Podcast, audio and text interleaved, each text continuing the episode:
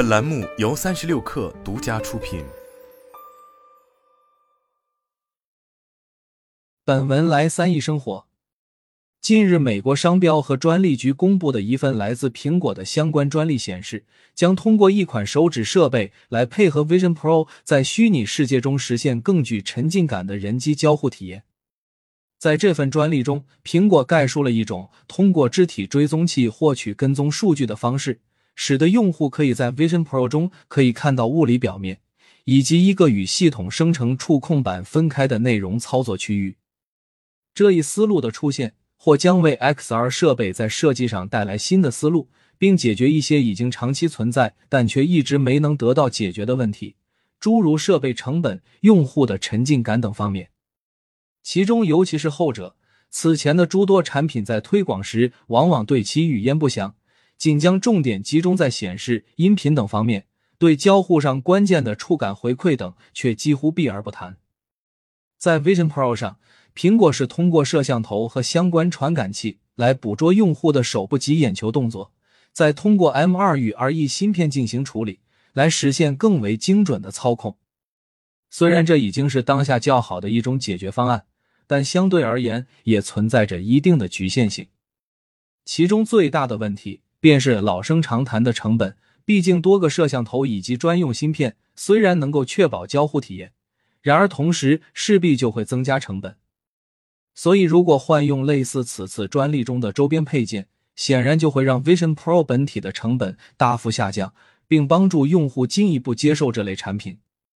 目前 Vision Pro 所面临的另一个问题，或许也是促成这一专利出现的一个重要原因。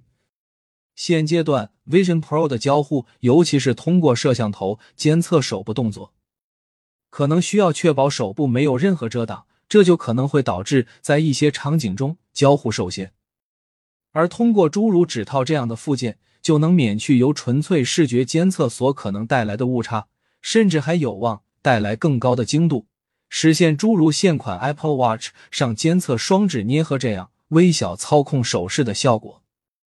但需要指出的是，类似监测指套这样精度更高的专用设备，尽管能够帮助 Vision Pro 降低成本，但本质上也只是一种成本转移的方式，用户对其接受程度还有待市场的检验。值得一提的是，尽管目前曝光的苹果这个新专利可能会降低 XR 头显的成本。但本质上也反映了困扰这类设备已久的交互反馈、沉浸式体验等方面的问题。此前，XR 头显往往是从视觉和听觉的角度出发，来为用户带来更好的沉浸感。但如果仅仅只有这两个方向，显然并非是完全体。例如，触觉方面的缺失就很容易导致用户产生出戏的感觉，进而降低交互效率。尽管相关厂商在这个方向也进行了大量的努力，但直至现阶段，XR 头显仍高度依赖各类手柄来进行交互，并使用震感来替代反馈。毫无疑问，这仅仅只是一种替代方案，距离真正的沉浸式体验还有很远的差距。而类似此次曝光的苹果相关专利中出现的指套、手套类扩展设备，则很容易的实现一举两得的作用。其一。是突破由现阶段动作捕捉带来的交互局限性，例如苹果这项专利就是通过指套来实现六自由度跟踪手指动作，并将相关信息回馈给 Vision Pro，这样即使手指部分被物理遮挡，也能继续接收动作数据。其二，则是厂商还能够轻松的将一些可以提供触觉反馈的部件附加到这类产品中，甚至还能通过合适的调整。来实现既不与真实世界脱离，又有虚拟世界的沉浸式体验。虽然看似矛盾，会使得用户在真实与虚拟的世界中反复横跳，但事实上，诸多厂商已经有相关技术储备。此前，苹果方面就曾被曝光过一项关于手套的专利，其中显示手套内置的传感器可以通过对指骨的定位，来测量对应的惯性运动。以实现电容式触摸以及手指之间的接触感测。